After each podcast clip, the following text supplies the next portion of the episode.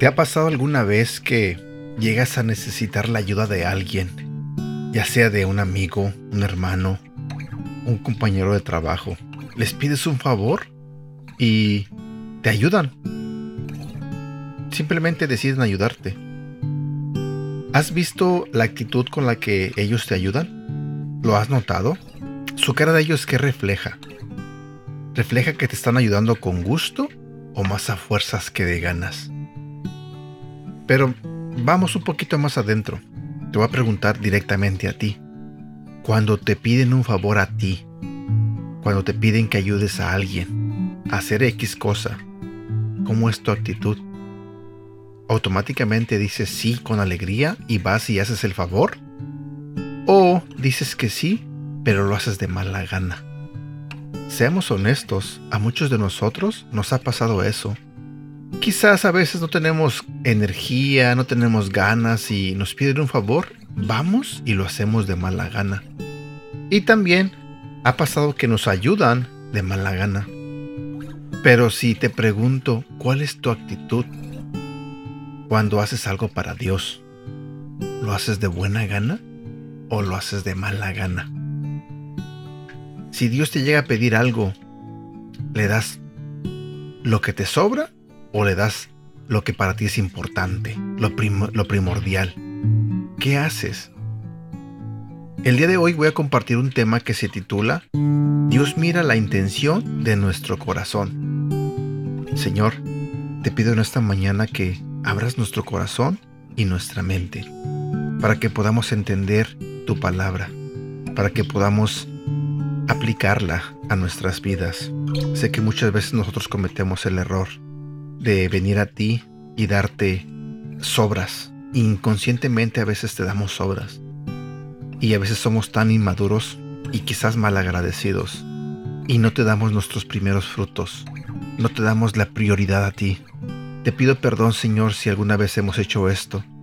Pero también te pido, Señor, que nos ayudes a ser serviciales, a venir a ti y ofrecerte todo de nosotros, lo primordial, lo primero, te pido, Señor, que nos ayudes a, que nuestro corazón sea diferente, sea un corazón bueno y agradecido contigo.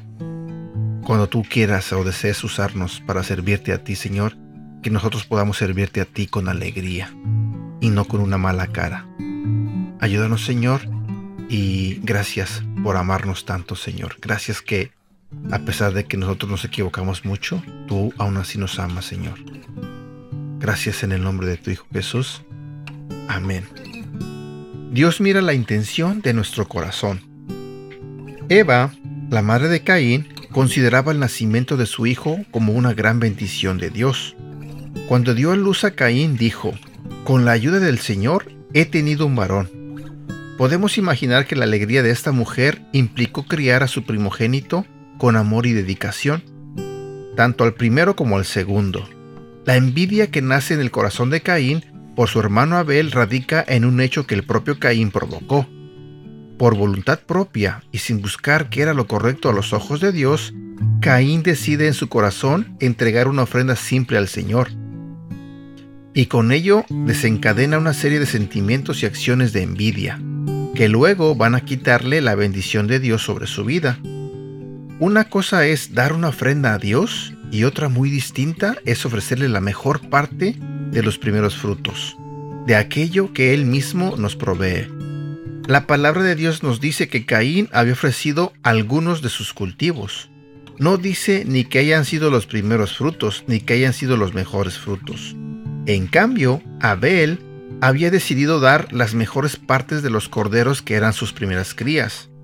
Creemos que el Espíritu Santo revela en nuestro corazón la importancia y la honra que damos a Dios mediante el ofrecimiento de los primeros y los mejores frutos. Pero, mientras recibimos esa verdad, seamos obedientes en cumplir con una ofrenda que agrade al Señor, de acuerdo a lo que Él dice que le agrada. Lastimosamente hoy, cuando se habla de ofrendas, nuestra mente piensa en dinero, pero esa no es la verdad completa. Debemos entender que la ofrenda que podamos presentar a nuestro Dios también implica un tiempo a solas con Él, el apoyo a otros hermanos, el sacrificio de un aspecto de nuestro carácter, una oración por necesidades ajenas suplir para otros en la medida de nuestras posibilidades y ser las manos y los pies y la voz de Cristo en este mundo roto. Lo sucedido con Caín nos lleva a rescatar la diferencia que existe en dar una ofrenda a Dios de lo que nos sobra en lugar de darle aquello que le corresponde. Además, la palabra de Dios nos dice en 2 de Corintios capítulo 9, cada uno debe decidir en su corazón cuánto dar, y no den de mala gana ni bajo presión, porque Dios ama a la persona que da con alegría. Y Dios proveerá con generosidad todo lo que necesiten. Entonces, siempre tendrán todo lo necesario, y habrá bastante de sobra para compartir con otros. Y aún presentando un sacrificio a Dios, debemos velar por mantener un corazón correcto. Preguntas para reflexionar. Cuando ofrendamos algo para el Señor, ¿damos de lo mejor y de lo primero que recibimos? ¿O damos de lo que nos sobra? ¿Queremos realmente honrar a Dios con nuestro fruto? ¿Crees tener una ofrenda que el Señor reciba como agradable? ¿Lo haces con frecuencia? Y cuando das, sea cualquier tipo de ofrenda, ¿la das con alegría? Versículo para recordar. Segunda de Corintios capítulo 9 versículos 7 y 8. Cada uno debe dar según crea que deba hacerlo. No tenemos que dar con tristeza ni por obligación. Dios ama al que da con alegría. Dios puede darles muchas cosas, y a fin de que tengan todo lo necesario, y aún les sobre. Así podrán hacer algo en favor de otros. Todos sabemos que tenemos que darle nuestros primeros frutos a Dios, nuestro diezmo. Pero también sabemos que podemos ofrendar de otras maneras. Por ejemplo, ¿eres de las personas que le gusta servir a Dios? Quizás te puedes preguntar, ¿y cómo le sirvo? Bueno, en el devocional te mencioné varias cosas que tú podrías estar haciendo sirviendo a Dios. Por ejemplo, ayudar a los pobres. Quizás sea ayudando a un hermano en cualquier necesidad que tenga. O como lo menciona el devocional también, quizás sea un tiempo a solas con Dios. Pero cuando hagas esto, no lo hagas de mala gana. O no lo hagas porque tengo que hacerlo hazlo con alegría. Que tu ofrenda hacia Dios no sea lo que te sobra, sino lo primero. Porque de eso se trata este devocional. Nos enseña a darle lo primero a Dios, no lo que nos sobra. Recuerda que Dios nos da a todos nosotros en abundancia. Así que, ¿por qué nosotros no regresarle lo mismo a Él? ¿Por qué no ir con alegría y ayudar a los enfermos, y orar por los enfermos, como dije hace rato, ayudar a un compañero de la iglesia, a un compañero de trabajo. No te quedes en esa silla esperando que el mundo suceda. Levántate, ponte de pie y ofrece tu cuerpo, ofrece tu vida a Dios, al servicio de Dios. Y cuando lo hagas, hazlo con mucha alegría. Créeme que Dios te va a bendecir grandemente. Pienso yo que también una manera de honrar a Dios es darle prioridad a las cosas que tienen que ver con Él. Porque, por ejemplo, si tienes eh, una iglesia a la que asistes y en tu iglesia hay eventos donde necesitan tu ayuda y tú sabes que puedes ayudar y no lo haces, adivina quién está mal. O también, digamos que vas a un grupo pequeño y te reúnes como yo los miércoles, eh, porque yo asisto los miércoles a mi grupo pequeño del grupo de hombres. Pero entonces, si se me presenta, no sé, un partido de fútbol y yo me voy al fútbol, ¿realmente le estoy dando prioridad a Dios?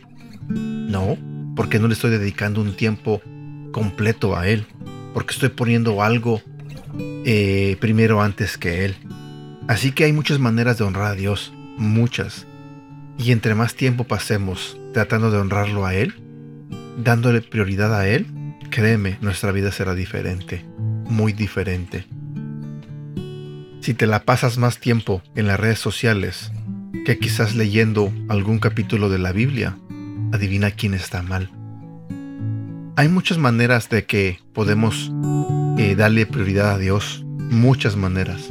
Y también hay muchos errores que nosotros mismos cometemos cuando ponemos otra cosa antes que Dios. Así que démosle a Dios prioridad, démosle a Dios nuestros primeros frutos y sigamos adelante. Bueno, espero que este devocional te guste. Por el momento me despido. Espero que tengas un bonito día. Cuídate mucho y que Dios te bendiga. Hasta pronto.